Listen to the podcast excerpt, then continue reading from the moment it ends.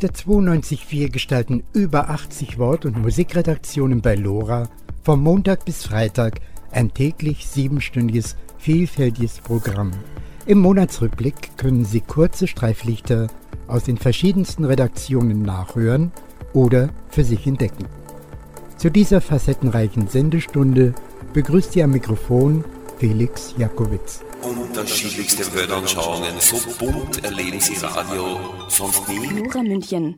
In der heutigen Sendung geht es um Mikrokredite, Junior Slow, die Gründung von Mietergemeinschaften, das Münchner Forum fragte, wer beherrscht die Stadt München. Es geht um die Umgestaltung des Limbach-Hauses, noch einmal das Märchen von Asmussen, einer Übernahme vom Störsender.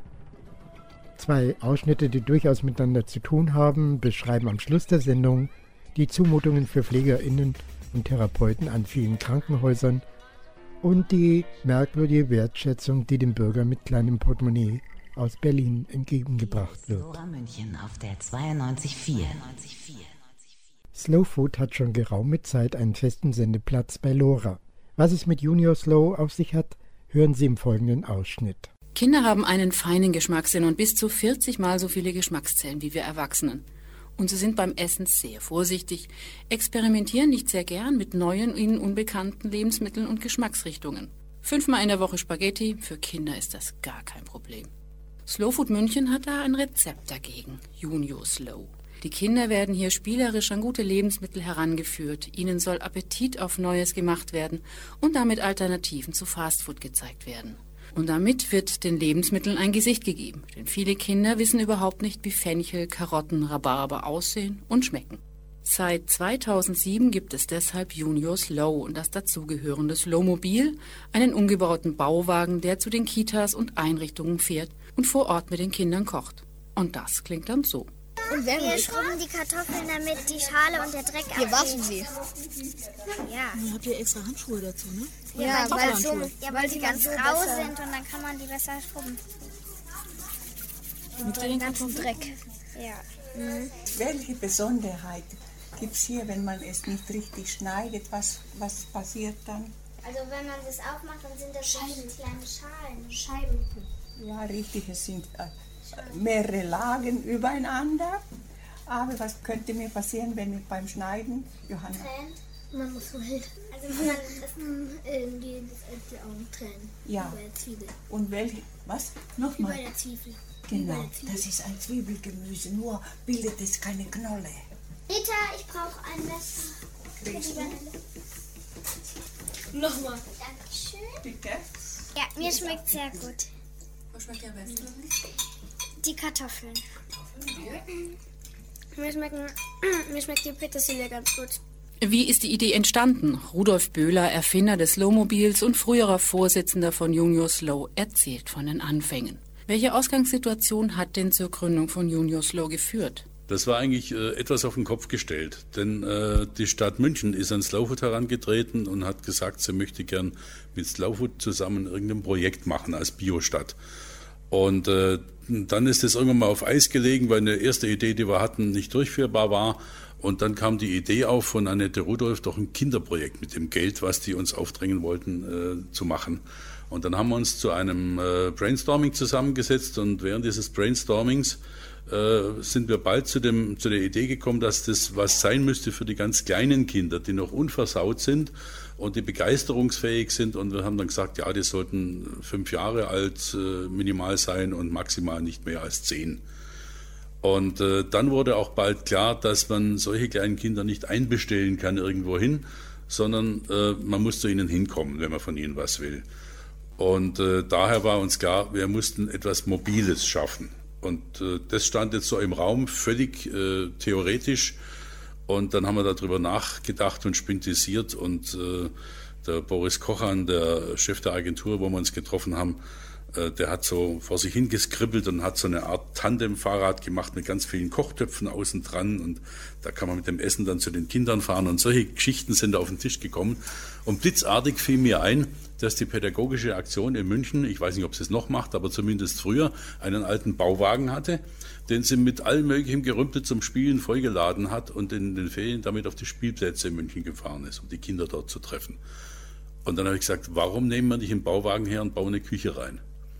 Und damit war das Slowmobil geboren. Wir haben dann zwar unterwegs wieder Angst vor unserer eigenen Courage gekriegt und gesagt, oh, oh, und Küche in einem alten Bauwagen und darf man das und Hygiene und hin und her. Aber die Stadt München fand die Idee so gut, dass sie gesagt haben, das kriegen wir schon hin. Die Idee ist gut, wir machen das, für den Rest sorgen wir. Das heißt jetzt speziell Kinder angesprochen und in einem Alter, wo man noch nicht so viel voraussetzen kann, aber auch noch nicht so viel mit den Kindern machen kann, oder? Das ist erstaunlich, was man mit den Kindern in dem Alter machen kann. Uns war wichtig halt, dass die noch begeisterungsfähig sind und diese Begeisterung am Kochen, die sie da erfahren, auch nach Hause tragen. Das ist unser Hintergedanke dabei, dass dann zu Hause auch wieder gekocht wird. Denn äh, wir haben uns die kleinen Kinder ausgesucht, weil wir gesagt haben, die haben gar keine Chance mehr kochen zu lernen. Zu Hause kocht schon keiner mehr. Daher äh, Kinder in dem Alter, äh, da muss man halt wirklich von Anfang an anfangen, was man denen beibringt. Das erste ist, die kommen rein und äh, die Ritwa, unsere äh, Kursleiterin, äh, die sagte, es waren erstmal die Pfoten gewaschen. Es geht ja nämlich um Lebensmittel. Das ist mal das allererste. Dann werden, wird den Kindern beigebracht, wie man ein Messer hält und man richtig schneidet damit, weil es sollen dann nachher die Finger nicht ins Essen geschnippelt werden, sondern nur das Gemüse. Und wir arbeiten da nicht mit Spielzeug, sondern mit richtigem Gerät, weil die Kinder kochen ja selber. Es wird ihnen nichts vorgekocht, sondern äh, sie lernen es von der Pike auf. Und es sind halt einfache Gerichte, was sie machen, die sie selber nachher auch nachmachen können. Wir machen jetzt kein großes Menü. Es gibt in der Regel nur ein, ein Gericht.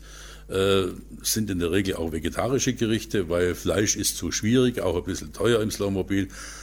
Ähm, es gibt schon mal eine Hackfleischsoße zu einem Spaghetti, eine selber gemachte. Also der Renner sind Gemüsesuppen, der Renner ist Kräuterquark mit äh, Ofenkartoffeln und solche Dinge. Wenn du sagst, sie lernen auch mit dem Messer umgehen, wie alt müssen die Kinder dann sein? Also wir fangen in der Regel bei den Fünfjährigen etwa an. Äh, das sind Kinder, die in dem Alter schon begreifen, worum es geht und äh, dass man Vorsicht äh, walten lassen muss. Und es wird ihnen halt auch gezeigt, dass man die Finger so in, im, im Pfötchengriff hält, damit die Finger da aus dem Weg sind, wenn das Messer kommt. Es passiert eigentlich auch nichts. Kriegt man denn jetzt so ein bisschen was vom Umfeld mit, also wie die Kinder sich sonst ernähren? Äh, das wird natürlich schon auch ein bisschen abgefragt. Wir sind ja auch neugierig und wir wollen ja auch wissen, was wir bewegen dabei. Äh, wir sind da bei ganz vielen Einrichtungen dann im nächsten Jahr wieder und äh, treffen dann zum Teil die gleichen Kinder wieder und fragen dann, hat sich denn bei euch zu Hause was verändert? Habt ihr mit den Eltern schon mal zusammen gekocht? Und so ganz, ganz langsam tut sich da auch was. Aber ähm, es ist halt so, die, die Fünfjährigen, die muss man noch ein bisschen langsam ranführen. Und man muss erst mal so ein bisschen fragen, was esst ihr denn so und was wird denn bei euch zu Hause gekocht? Und dann kommt dann meistens die Antwort, ja, die Mama kocht schon, aber sie hat meistens keine Zeit. Das ist so das Problem, wo die meisten Erwachsenen sich so ein bisschen aus der Verantwortung stehlen und sagen, ich habe keine Zeit zum Kochen, wobei Kochen wirklich nicht viel Zeit kostet. Man muss ja nichts Aufwendiges kochen. Und es gibt halt dann ein bisschen was anderes als äh, Tiefkühlpizza zum Aufbacken und irgendwelche Aluförmchen, die man in die Mikrowelle stellt. Leib und Seele am ersten Donnerstag im Monat. In regelmäßigen Abständen berichtet Lora von der Mieterbeiratssitzung. Können Mietergemeinschaften oder Belegrechte dem Schrumpfungsprozess bezahlbarer Wohnungen in München entgegenwirken? Seit 1. Januar äh, sind inzwischen durch mich äh, drei Mietergemeinschaften gegründet, also in der kurzen Zeit. Das war die Öfele Straße 15. Das Haus ist verkauft. Die Stadt hat das Vorkaufsrecht nicht ausgeübt. Die Leute sind in Sorge, haben eine Mietergemeinschaft gegründet, weil ein privater Investor natürlich schaut, dass da Kasse gemacht werden kann. Eine andere war die ähm, Elisabeth-Kohn-Straße, die werden die wenigsten vom Namen her kennen. Das ist eine neue Straße im Ackermannbogen. Diese Herren von der Elisabeth-Kohn-Straße oder Damen von dieser Mietergemeinschaft waren ja hier.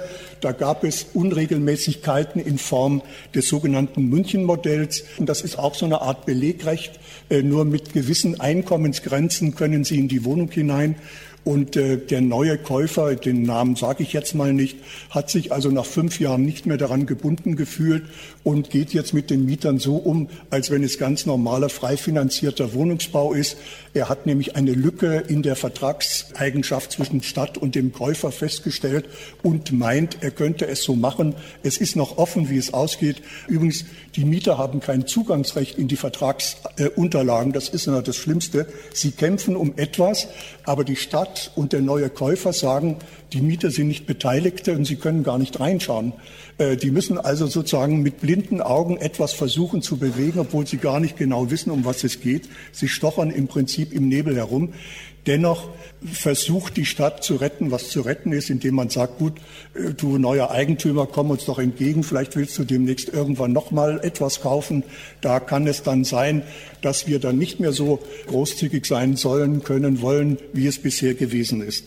Also auch da war es gut in der Elisabeth-Kohn-Straße, dass die Mieter sich zusammengeschlossen haben und sich auf die Hinterbeine gestellt haben, denn nur so ist es in die Öffentlichkeit gekommen und die Ämter haben dann versucht zu retten, was zu retten ist.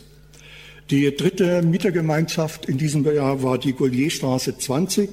Da hat die Stadt das Vorkaufsrecht, hätte es gehabt, denn es ist in einem Erhaltungssatzungsgebiet aber der neue Käufer hat eine sogenannte Abwendungserklärung abgegeben, indem er sagt, ich gehe in die Bedingungen der Stadt München ein, deshalb muss die Stadt das nicht kaufen. Das ist ja auch so in Ordnung.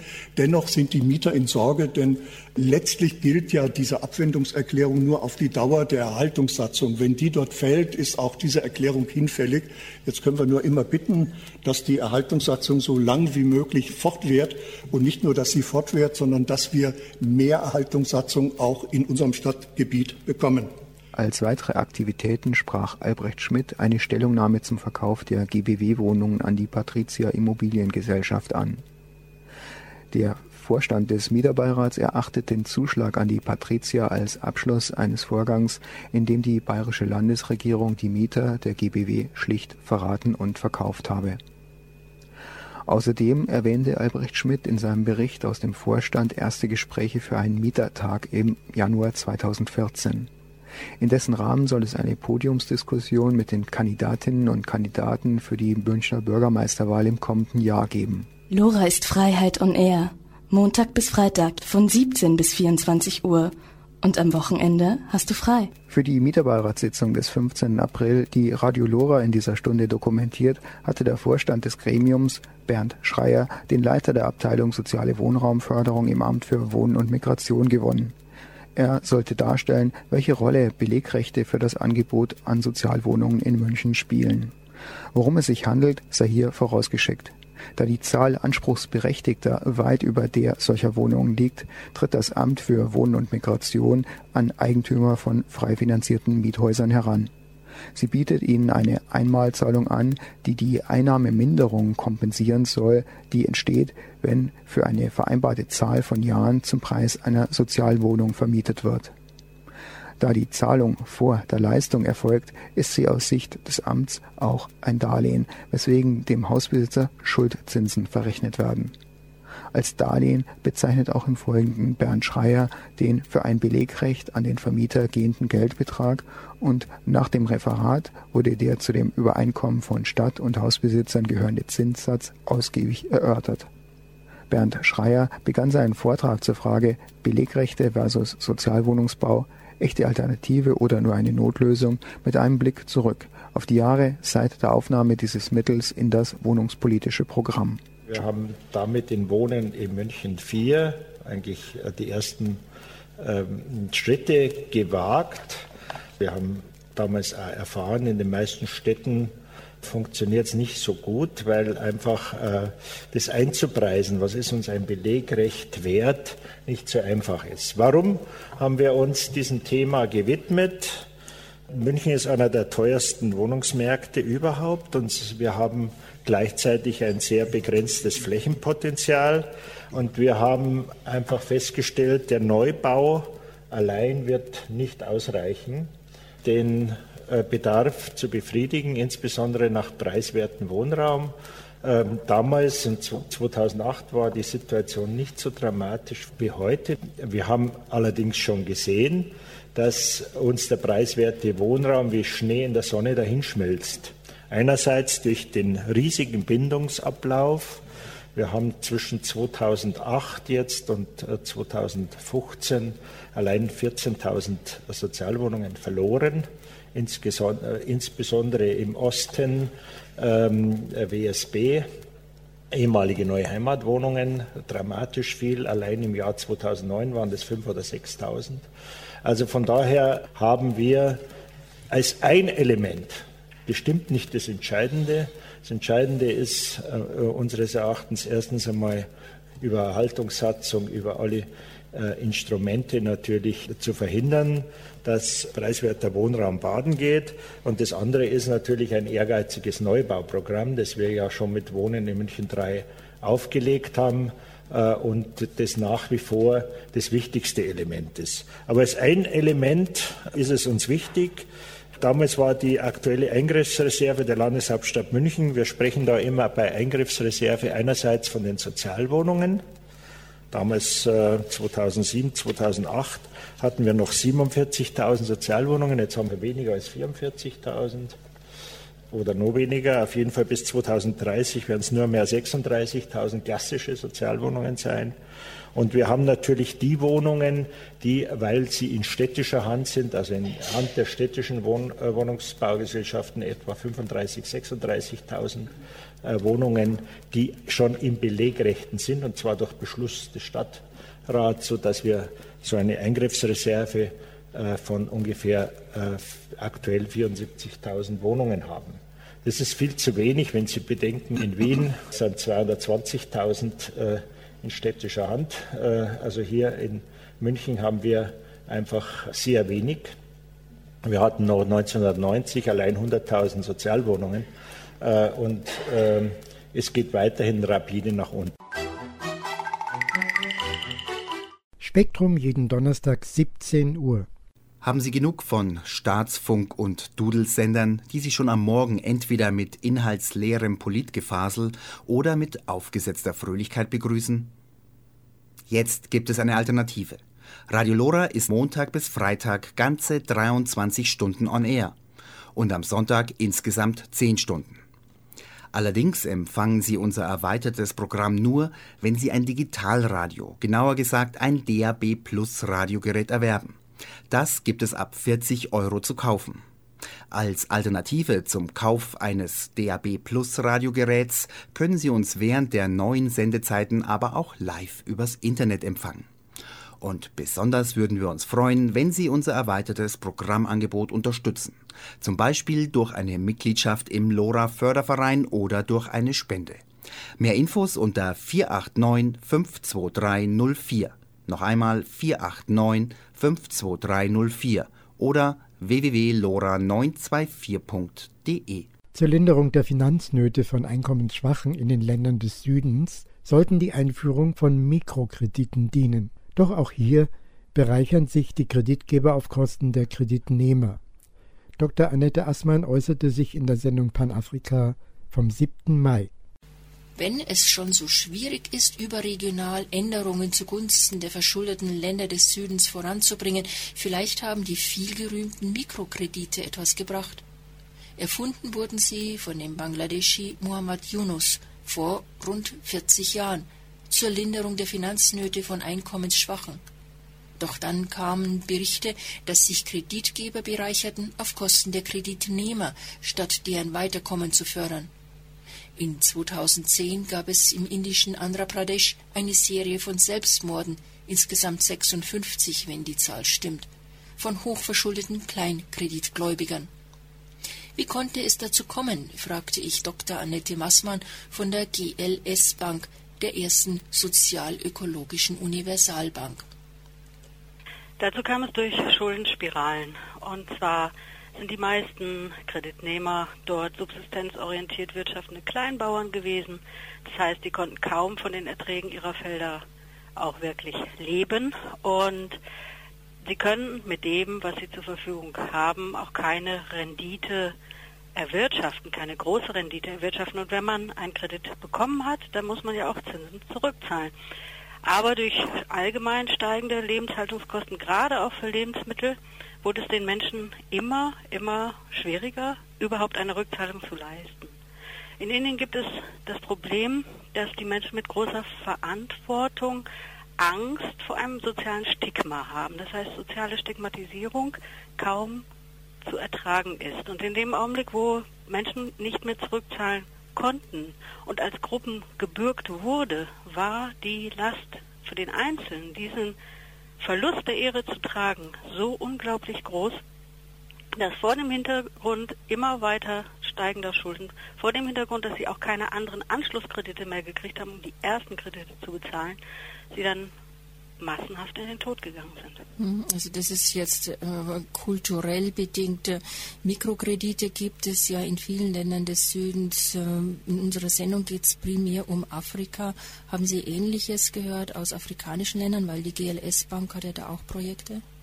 Es ist so, dass in afrikanischen Ländern ein Druck sehr wohl existiert, dass Menschen dort auch neue Mikrokredite zur Bezahlung alter Mikrokredite aufnehmen, häufig, und dass damit auch Schuldenspiralen entstehen, aber das ganz anders sozial, kulturell gefasst ist, kommt es nicht zu diesen schrecklichen Auswüchsen, sondern mitunter ist die Ausfallquote dann höher oder durch frisches Geld wird die Spirale weiter am Laufen gehalten. Es gab ja aber auch Meldungen, dass es inzwischen nicht nur Kredithaie gibt, sondern dass äh, institutionelle Geldgeber durchaus darin ein Geschäft gefunden haben. Ist denn somit der Mikrokreditansatz als Hilfe für die ärmste Bevölkerungsschicht ein falscher Ansatz?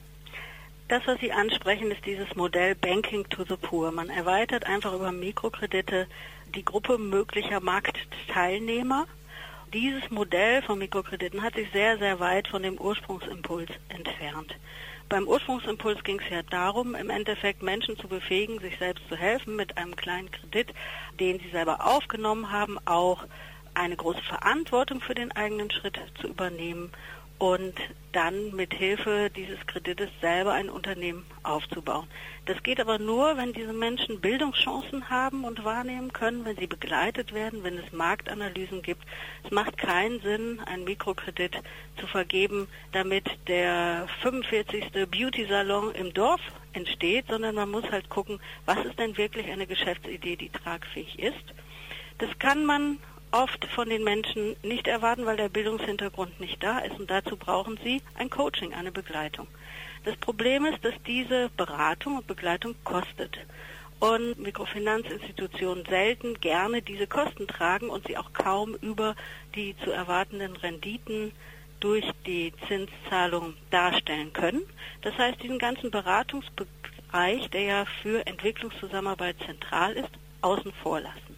Und dann wird das Modell, das Mikrofinanzmodell zu einem Banking to the Poor und hat überhaupt gar keine Qualität mehr, um wirklich Entwicklung, nachhaltige Entwicklung zu befördern. Und das ist ein großes Problem. Wenn die Beratung etwas kostet, wer könnte denn so eine Beratung übernehmen? Müsste das dann in einer Projektfinanzierung als eigener Posten aufgeführt werden? Und wie reagieren potenzielle Spender denn auf sowas? Naja, das ist nicht wirklich attraktiv bislang, das auszugliedern äh, und öffentlich zu machen, dass man das ausgliedert, weil ja noch Mikrofinanz mit diesem Image arbeitet, Entwicklungshilfe zu befördern. Real ist es so, es müsste deutlich gemacht werden, dass Mikrofinanz nur in dieser Verbindung von Bildung, Begleitung und finanziellem Instrument, wobei das finanzielle Instrument nur ein ganz kleines Moment daran ist, eigentlich Sinn macht und man, wenn man das wirtschaftlich rechnet, das auch einrechnen muss. Und dann kann es aber weniger ein wirklich gewerbliches Modell werden. Ja? Und dann bleibt es Entwicklungsmodell. Die meisten Finanzinstitutionen kommen aber von der rein gewerblichen Seite. Man könnte jetzt sagen, gut, dann wäre es doch ein Schritt, dass diese Institutionen ein Paket schnüren, dass sie Nichtregierungsorganisationen zum Beispiel anbieten zur Finanzierung, zur begleitenden Finanzierung. Ich weiß nicht, wie das wirklich bei den Menschen ankommen würde.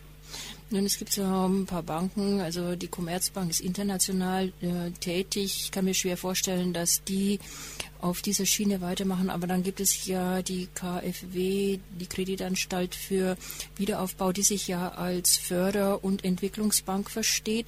Haben die sowas im Portfolio? Und dann gleich nachgefragt, im Unterschied zu diesen Institutionen, wie versteht sich die GLS Treuhand? Da machen Sie es anders und wenn ja, wie? Die KfW arbeitet ja wiederum mit anderen Finanzinstitutionen zusammen und das sind viele. Die KfW macht ja nicht unmittelbar die Projekte selber vor Ort oder die Finanzierung selber vor Ort, sondern sie stellt Mittel bereit. Ja, das ist ja ein vermitteltes Geschäft und da gibt es im Portfolio auch sehr unterschiedliche. Ich finde es ganz wichtig, dass in dem Kontext auch die öffentliche Debatte darüber, was Mikrofinanz sein kann, wo die Grenzen, wo die Chancen liegen, über diese Fälle auch ähm, in den Vordergrund getreten ist, dass es zu kontroversen Diskussionen kommt. Und ich denke, dass sich auch dort etwas pauschal gesagt, der die Spreu vom Weizen trennen wird. Und dass auch bei Anlegern hier in Deutschland da eine Verantwortung ist, zu sehen, wo lege ich mein Geld an, auch im Kontext von Mikrofinanz. Welche äh, Renditen werden da erwartet? Welche Zielgruppen werden wirklich erschlossen? Wie wird wirklich gearbeitet? Und das sind die Fragen, die man dabei verfolgen muss. Lora München, das alternative Radio auf der 92.4. Montag bis Freitag 17 bis 24 Uhr. Am 7. Mai wurde das umgestaltete Lehmbach-Haus in München eröffnet. Der Kulturreferent Hans-Georg Küppers gab schon im Vorfeld eine Einführung. Thilo Ruf von Lora Kultur war mit dem Mikrofon dabei. Am 7. Mai ist es endlich soweit. Das über Jahre hinweg vom Star-Architekten Norman Foster umgestaltete Lehnbach-Haus wird eröffnet. Ein kulturelles Großereignis von Weltrang. Zumindest sieht das Münchens Kulturreferent Hans-Georg Küppers so, der der Eröffnung in der nächsten Woche bereits entgegenfiebert. Natürlich handelt es sich auch um eine, es ist ein wenig hochgegriffen, aber nicht falsch, schon um eine neue Epoche des Lehmbach-Hauses, die dort eingeläutet wird. Epoche in zweifacher Hinsicht. Wir haben ja im Dezember eine ganz wunderbare Wahl getroffen für die Leitung des Lehmbach-Hauses ab 2014 mit Herrn Mühling. Ich bin darüber, wir sind darüber sehr glücklich. Herr Mühling sitzt heute hier als Kurator, ganz normal, ne, wieder im W zurück. Und ob ich hier überhaupt sitze, weiß ich gar nicht, fällt mir gerade ein. Mein Vertrag läuft ja auch aus in diesem Jahr. Also mal schauen, vielleicht ganz neue Leute hier vorne. Das Thema, was wir heute haben, ist, dass wir uns natürlich besonders freuen, dass dieses Lehmbachhaus jetzt im Mai sowohl in der Kunst als auch in der Architektur völlig neu zu sehen sein wird und äh, zahllose Kunstinteressierte, nicht nur Münchnerinnen und Münchner, sondern auch da weit darüber hinaus aus Deutschland und Europa anziehen wird. Ab 8. Mai wird das Lehmbachhaus fünf Tage lang, nämlich bis zum 12.05. bei freiem Eintritt von 10 Uhr morgens bis 22 Uhr abends zu bestaunen sein. Am 7. Mai wird es die offizielle Eröffnung geben und ab dem 8. Mai eben für diejenigen, für die dieses Lehmbachhaus überhaupt hergerichtet wurde, nämlich für die Münchnerinnen und Münchner und die Kunstinteressierten bei freiem Eintritt zwölf Stunden lang. Denn wir glauben, dass es einen sehr großen Besucherzustrom geben wird. Und wenn ich sage zum Staunen, dann wird es eins zum Staunen, das Staunen sein über eine gelungene Architektur, sowohl beim Neubau als auch bei den historischen Räumen, aber auch über ein wegweisendes und ja völlig neu entwickeltes Lichtsystem, was wir mit Osram zusammen entwickelt haben, die die Werke in einem völlig neuen Licht und in einer völlig neuen Art und Weise aufscheinen lassen werden, die bekannten Kunstwerke, die wir jetzt während der Renovierung des Hauses so lange nicht gesehen haben.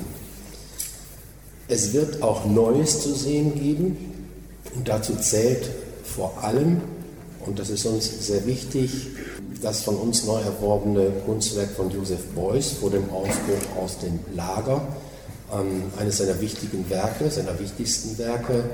Neben Sage deine Wunde ist das eine wunderbare Ergänzung. Und es wird nicht alles sein, denn das Erfreuliche ist, dass wir weitere Werke aus der Sammlung Schirmer präsentieren können. Dafür danken wir natürlich dem Herrn Schirmer sehr. Und ich glaube, dass äh, mit diesen beiden großen Werken und mit den weiteren Werken das Lehmbachhaus in der Tat zu einem Zentrum, zu einem Beuys-Zentrum werden wird. Und zu einem Beuys-Zentrum, das sicherlich zu den ganz wichtigen, nicht nur in Deutschland, sondern in Europa gehören wird. Und ich kann mir auch vorstellen, dass diese Kunst möglicherweise eine gleich große Anziehungskraft haben wird wie unser blauer Reiter. Aber das bedeutet auch, dass natürlich unser Publikum diese Dinge, darauf wollen wir natürlich hoffen, in großer Anzahl betrachten wird. Und ich denke mir, bei einer Jahreskarte für 20 Euro, ermäßigt 10 Euro, dürfte das auch jedem Kunstinteressierten möglich sein. Dass unsere Sammlung einen internationalen Vergleich nicht zu scheuen braucht, äh, das wissen Sie. Und wie sehr das Haus, seine Kunst, aber auch die darin arbeitenden Leute geschätzt werden, zeigt sich an zwei Dingen, die wir zwar auch im Kulturausschuss schon vorgestellt haben, die aber ein bisschen untergegangen sind. Nämlich, es ist dem Kollegen Friedel gelungen, zwei Stiftungen an dieses Haus zu binden. Und das ist ein großartiger Erfolg, den er da errungen hat. Zum einen die Christoph Heimann Stiftung. Sie erweitert unseren Bestand der Münchner Schule des 19. Jahrhunderts um Werke der Dresdner Romantik, der Berliner Schule, der Düsseldorfer Schule, Barbizon. Das heißt also eine wunderbare Ergänzung unseres Bestandes, festgebunden an unser Haus. Und zum Zweiten ebenso wichtig die Kiko Stiftung, die auch fest an unser Haus gebunden ist, mit Werken von Erwin Wurm, Tillmanns, Gerhard Metz, Isaac Gensken fällt mir gerade noch ein, Olaf Eliasson natürlich, Thomas Demand.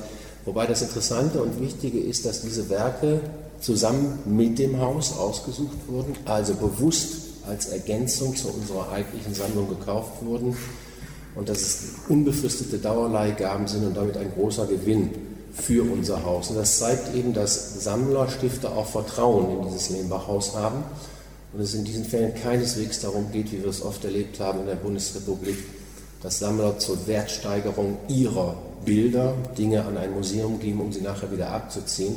Nein, hier ist gemeinsam mit den Sammlern ein ganz anderer Weg gegangen worden, der unsere Sammlung in der Tat ergänzt, wertvoller macht und Dinge ermöglicht, die sonst so vielleicht nicht möglich gewesen wären. Lora Kultur, immer freitags 19 Uhr. In der Sendung Literaturverhör vom 3. Mai brachte Sabine Heckmann eine Übernahme des Störsender TV zu Gehör. Hier noch einmal das sonderbare Märchen über Jörg Asmussen. Die Kabarettkunst bringt uns die politischen, gesellschaftlichen Zustände auf ganz verschiedene Weise näher. Bissig, komisch, satirisch oder auch als zornige Attacke, wie bei Georg Schramm aber manchmal klärt sie vor allem auf, so wie es jetzt H.G. Butzke beim Störsender tut. Es geht gleich weiter mit einem Märchen über den Genossen Asmussen, das Ihnen H.G. Butzke erzählen wird. Liebe Kinder, es war einmal ein holder Knabe, der hieß Jörg Asmussen und war nicht nur jung und schön, er war auch Staatssekretär im Bundesfinanzministerium unter Per Steinbrück und als solcher ein wandelndes Beispiel dafür, warum in Staatssekretär das Wort Sekret drinsteckt. Denn dieser Jörg Asmussen war nicht nur Staatssekretär unter Per Steinbrück, sondern der Steinbrück hat ihn einfach übernommen von seinem Vorgänger Hans Eichel. Und auch der Eichel hat den da nicht eingestellt, sondern bereits vorgefunden bei seinem Vorgänger Theo Weigel. Das Bundesfinanzministerium ist das wichtigste Ministerium der Regierung. Wer die Finanzen regiert, regiert die Etats aller anderen Ministerien. Gut, außer das von Rainer Brüderle, der war Regierungsassistent. Aber seit 1996 konnten wir wählen, wen wir wollen. Unsere Finanzen wurden regiert von Jörg Asmussen. Und dieser Jörg Asmussen war die ganze Zeit im Bundesfinanzministerium die treibende Kraft, der Vorkämpfer dafür zu sorgen, dass Banken möglichst nicht reguliert werden sollen. Warum nicht? Damit wir alle wohlhabend und reich werden. Das war das Argument. Banken soll man nicht regulieren, damit wir alle wohlhabend und reich werden. Die Frage ist halt nur, wer dabei mit wir gemeint ist. Wenn man nämlich erfährt, dass die Frau von Jörg Asmussen eine ziemlich lange Zeit einen ziemlich hohen Posten bei der deutschen Börse innehatte, kann ich mir schon vorstellen, dass zumindest die beiden mit laschen Bankenregeln ziemlich wohlhabend und reich geworden sind. Dieser Jörg Asmussen saß aber nicht nur im Bundesfinanzministerium drin, er hatte noch mehr zu tun. Er saß nämlich außerdem währenddessen die ganze Zeit noch im Verwaltungsrat der Bundesanstalt für Finanzdienstleistungsaufsicht drin, kurz BaFin genannt. Was ist die Aufgabe der BaFin? Banken zu kontrollieren. Was hält Jörg Asmussen nochmal davon, Banken zu kontrollieren? Richtig, nix. Und deswegen hat er sich gedacht, mache ich das am besten selber. So, als würde ein Vegetarier beim großen Abendessen verkünden, er möchte alles Fleisch alleine essen, dann können die anderen Vegetarier sein. Die BaFin hat also zur Aufgabe, Banken zu kontrollieren, wie zum Beispiel die Düsseldorfer IKB Bank. Das war die allererste Bank, die schon ein Jahr vor Lehman Brothers pleite ging, weil sie diese amerikanischen Immobilienschrottkredite gekauft hatte.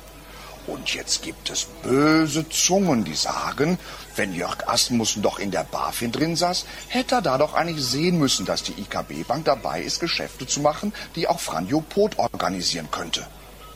Konnte der Asmussen aber nicht sehen. Warum nicht? Er hatte noch mehr zu tun.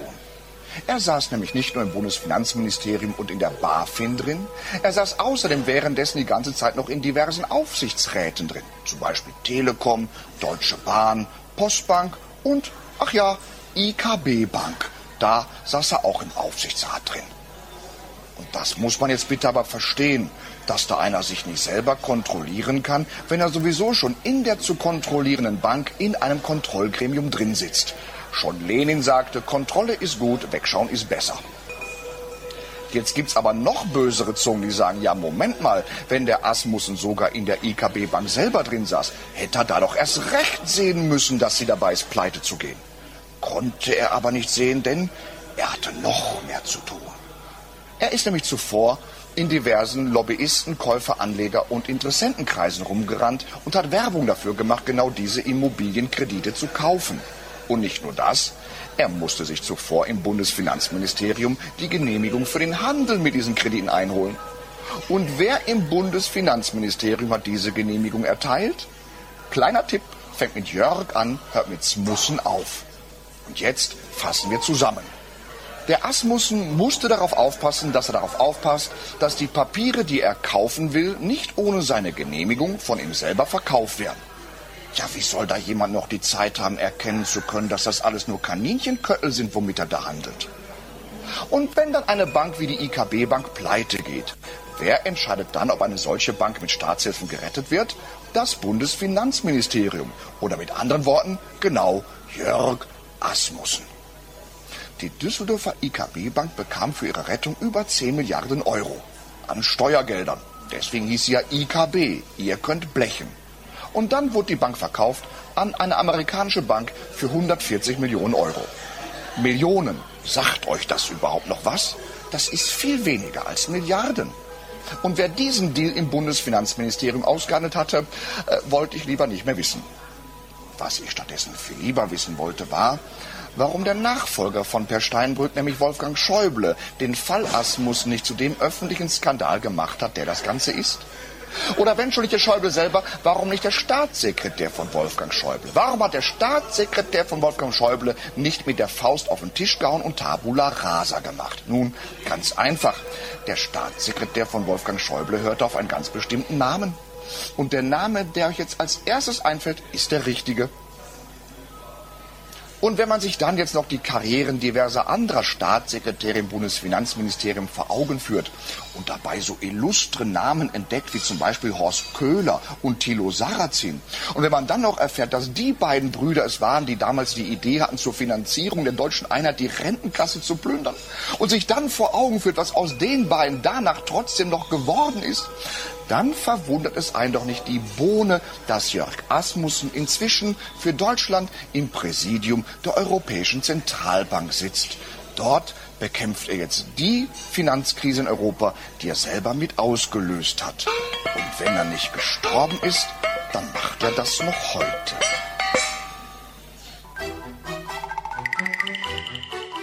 Literaturverhör Freitag 20 Uhr.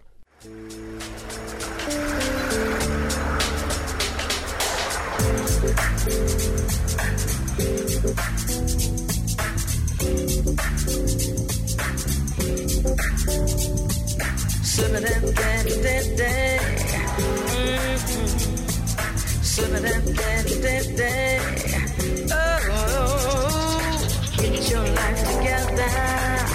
Mm-hmm. Life is too short to come back. Don't waste time.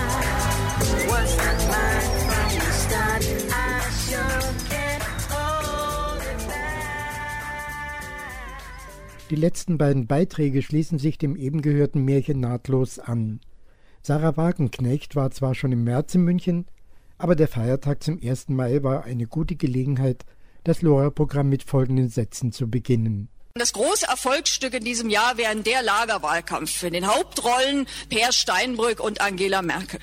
Für wie blöd halten die eigentlich das Publikum? Per Steinbrück, der Mann der Banken, der Mann, der 200.000 Euro Jahreseinkommen für sich für zu niedrig empfindet, aber gleichzeitig überall deutlich macht, er hat kein Problem mit Leiharbeit, kein Problem mit Hartz IV, kein Problem mit Armutsrenten. Und auf der anderen Seite die Kanzlerin, die in treuer Tradition der Agenda 2010 jetzt ganz Europa sinkende Löhne und schlechte Renten diktiert. Das sind doch nicht zwei Lager, das ist doch leider Gottes das gleiche neoliberale Lager. Und dieses Lager muss endlich so unter Druck geraten, dass sie eben nicht mehr weitermachen können wie bisher bisher. Darum geht es in diesem Wahljahr und dafür will die Linke kämpfen. Und wenn Sie uns dann alle gemeinsam erzählen, Deutschland geht es gut, dann ist das doch wirklich an Zynismus nicht mehr zu überschreiten. Geht es acht Millionen Menschen gut, die für Stundenlöhne von acht, von sechs, von fünf Euro mal lochen müssen, die oft sogar trotz Überstunden und Vollzeitarbeit am Monatsende noch beim Jobcenter vorbeigucken müssen und sich Hartz IV abholen müssen, weil sie noch nicht mal den Hartz IV-Satz erreichen mit ihrer schlecht bezahlten Arbeit? Geht es denen etwa gut? Oder geht es den Leiharbeitern gut? Gerade auch bei den großen Automobilkonzernen, die super Profite machen, die sehr hohe Leiharbeitsquoten haben bei BNB und anderswo. Geht es diesen Leiharbeitern gut oder den vielen Werkvertraglern? Viele, die heute einen Werkvertrag hatten, die hatten vor zehn Jahren noch einen ordentlichen Arbeitsvertrag, einen unbefristeten, tariflich bezahlten. Jetzt sind sie bei irgendeinem Werkvertragsunternehmen und verdienen teilweise 40 Prozent weniger, teilweise nur noch die Hälfte. Geht es denen etwa gut in Deutschland? Geht es den Menschen, die sich mit einem Minijob oder zweien irgendwie über die Runden halten müssen, geht es denen etwa gut?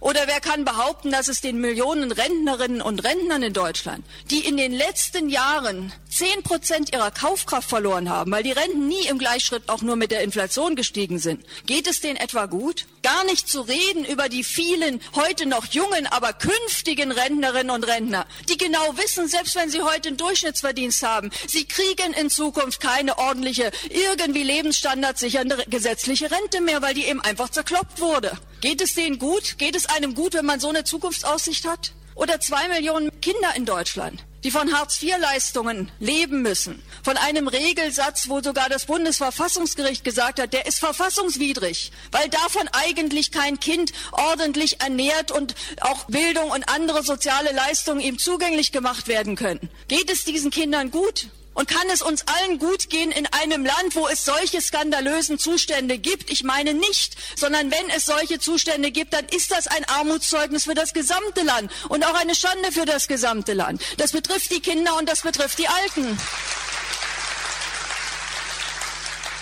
Denn ich halte es schon für richtig. Die Humanität einer Gesellschaft, die misst sich nicht zuletzt daran, wie sie mit den schwächeren Mitgliedern in dieser Gesellschaft umgeht. Und das sind Kinder und Seniorinnen und Senioren. Und wenn man daran die Verhältnisse in Deutschland misst, dann haben wir eine verdammt unmenschliche Gesellschaft. Und das wollen wir als Linke ändern, weil wir finden das unerträglich, dass es so ist.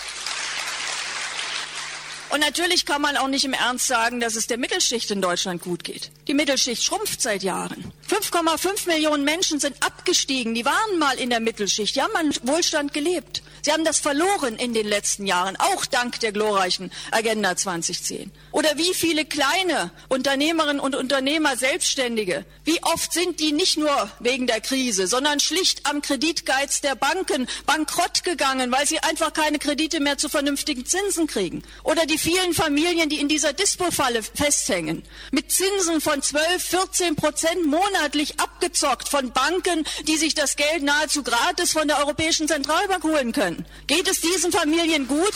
Ich finde, das sind alles unerträgliche Zustände. Und deswegen muss ich sagen, also wer davon redet, Deutschland geht es gut, der hat offensichtlich den größten Teil der Bevölkerung schlicht und ergreifend abgeschrieben. Und ich finde, Parteien, die so agieren, die sollten auch bei den Wahlen dafür die entsprechende Quittung bekommen. Die sollten eben nicht wieder gewählt werden, sondern sie sollten eben tatsächlich daraus spüren, wie sie an den Interessen der Menschen vorbeiregieren. Und manches ist ja auch wirklich an Zynismus nicht zu überbieten. Sie alle kennen das Gerede Jobwunder.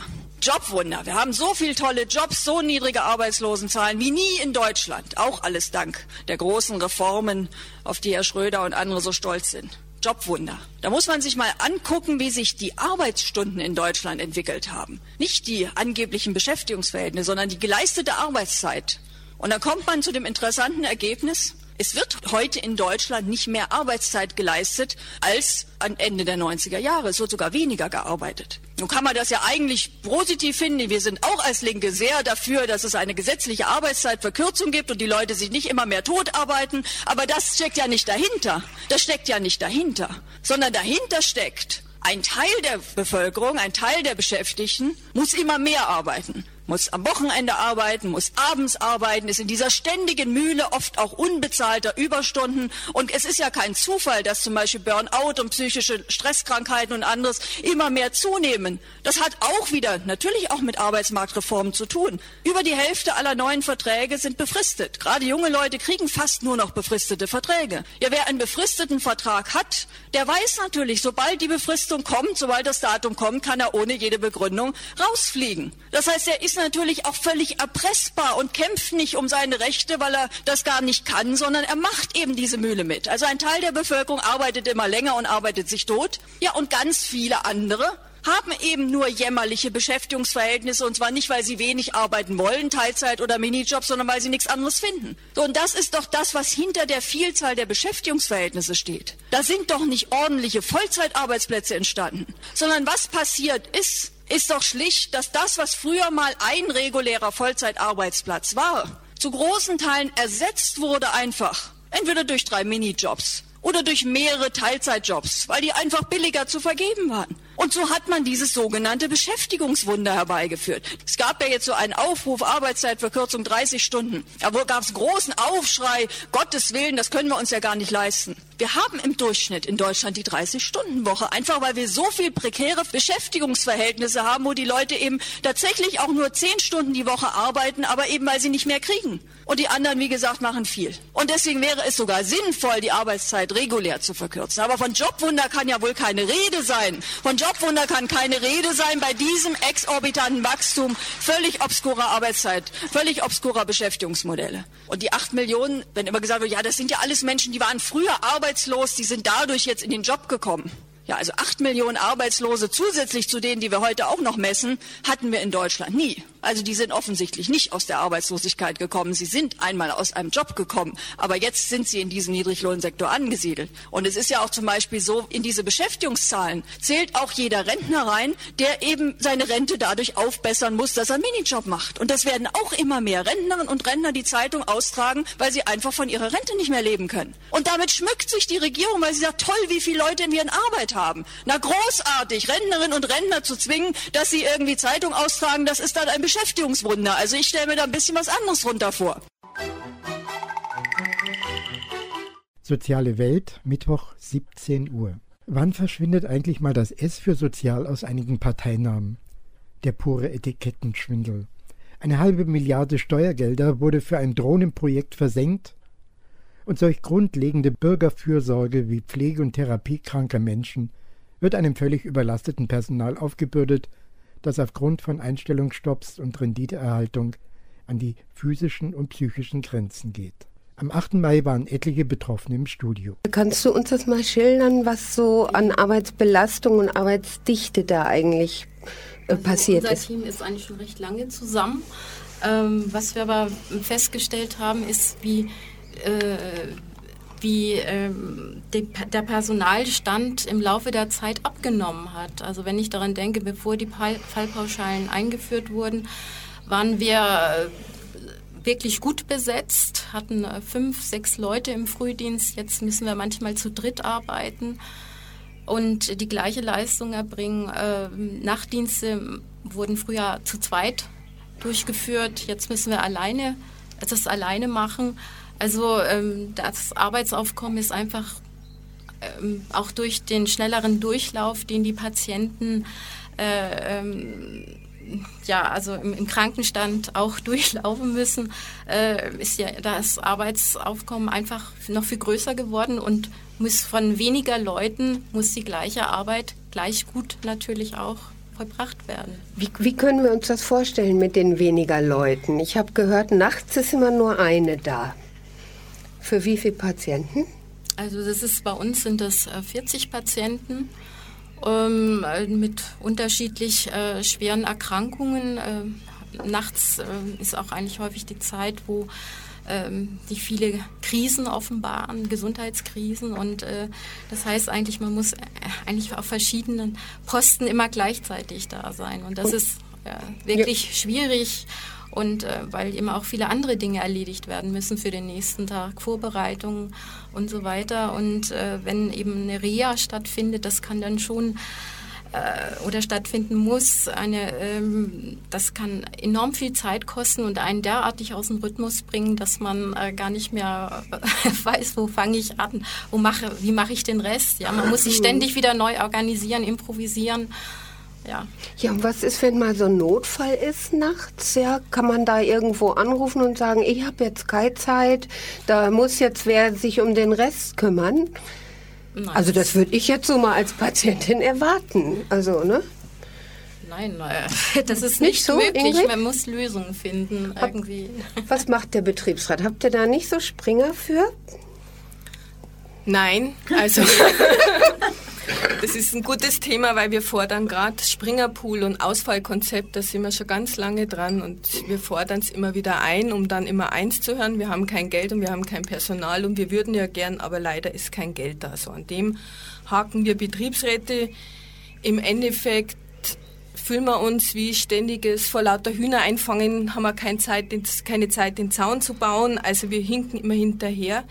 Das große Problem im Betrieb und im Krankenhaus ist, dass Arbeitszeitgesetz überhaupt nicht mehr eingehalten wird. Und zwar tagtäglich an jeder Stelle. Das ist ein Kavaliersdelikt, das gibt es eigentlich nicht mehr im Krankenhaus. Das kann man sagen. Es ist völlig normal, dass äh, Ruhezeiten nicht eingehalten werden, dass Höchstarbeitszeit weit überschritten wird und so weiter. Wir haben dann schon Handlungsmöglichkeiten. Klar, wir haben das Betriebsverfassungsgesetz, wir haben die Gesetze. Wir sind bis zum Gewerbeaufsichtsamt gegangen, dann ist es schon mal so, dass sich an irgendeinem Eck da mal auch was verbessert. Klar, wenn das Amt da mal drauf schaut, dann wird es in einer Abteilung mal ganz gut und, und da richtet man sich danach. Und dann kann man aber feststellen, dass an 30 anderen Stellen wieder alles ausbricht. Also das ist einfach ein Riesenproblem. Und wir haben natürlich auch, was der Dominik vielleicht vorhin schon angesprochen hat, ein großes Problem. Das ist die Einstellung der Pflege. Das muss man einfach sagen. Das Wort Nein scheint in den Wortschatz der Pflege nicht vorzukommen. Das gibt's nicht. Da schlagen natürlich auch zwei Herzen in meiner Brust. Ich bin ja selber aus der Pflege und, und arbeite in der Pflege und ich weiß selber, wie schwer es ist, Nein zu sagen. Weil das Problem ist einfach, das ist ein infames System. Also man lässt ja nicht ähm, den Arbeitgeber im Stich, wenn man nicht einspringt oder über die Zeit arbeitet, sondern man hat das Gefühl, man lässt die Kollegen im Stich, die dann alleine da sind oder eine Doppelschicht fahren. Also ja tagsüber. auch. Nachts ja. haben wir festgestellt, ist man ja eh allein. Ja, aber wenn man nachts nicht, wenn, wenn der Nachtdienst ausfällt und es springt keiner ein, dann heißt das einfach für den Spätdienst, dass er noch eine Schicht dranhängt. Und das weiß man, wenn man angerufen wird daheim. Das weiß man. Also kommt man doch wieder. Oder man will auch die Patienten nicht im Stich lassen. Und das ist ein Riesenproblem. Wie, sag mal, zwei Schichten hintereinander, wie soll Passiert das denn inzwischen, gehen? passiert Aber das inzwischen. sind doch dann 16 Stunden. Ja. Okay. Wir erfahren es nicht immer, leider. Wir fordern auch auf, zumindest Gefährdungsanzeigen zu schreiben, um aus der Haftung rauszukommen. Aber es passiert, es ist früher nicht passiert und es passiert in letzter Zeit immer wieder. Das ist nicht die Regel, die Doppelschichten, das muss man schon sagen, aber es passiert. Und wir würden uns wünschen, jetzt als Betriebsräte, und das ist unsere große Arbeit momentan mit den Kollegen, zu sagen, lasst es mal einfach explodieren, sagt nein, kommt nicht mehr. Weil wenn man sich vorstellt, letztendlich hat sich der Arbeitgeber ja abhängig gemacht von uns. Er ist ja erpressbar. Wenn man jetzt einfach nur so arbeiten würde, wie es der Arbeitsvertrag vorschreibt, dann würde es bedeuten, dass in Deutschland im Endeffekt die Krankenhäuser zusammenbrechen würden. Die Sendung der Verdi-Frauen am zweiten Mittwoch im Monat 19 Uhr.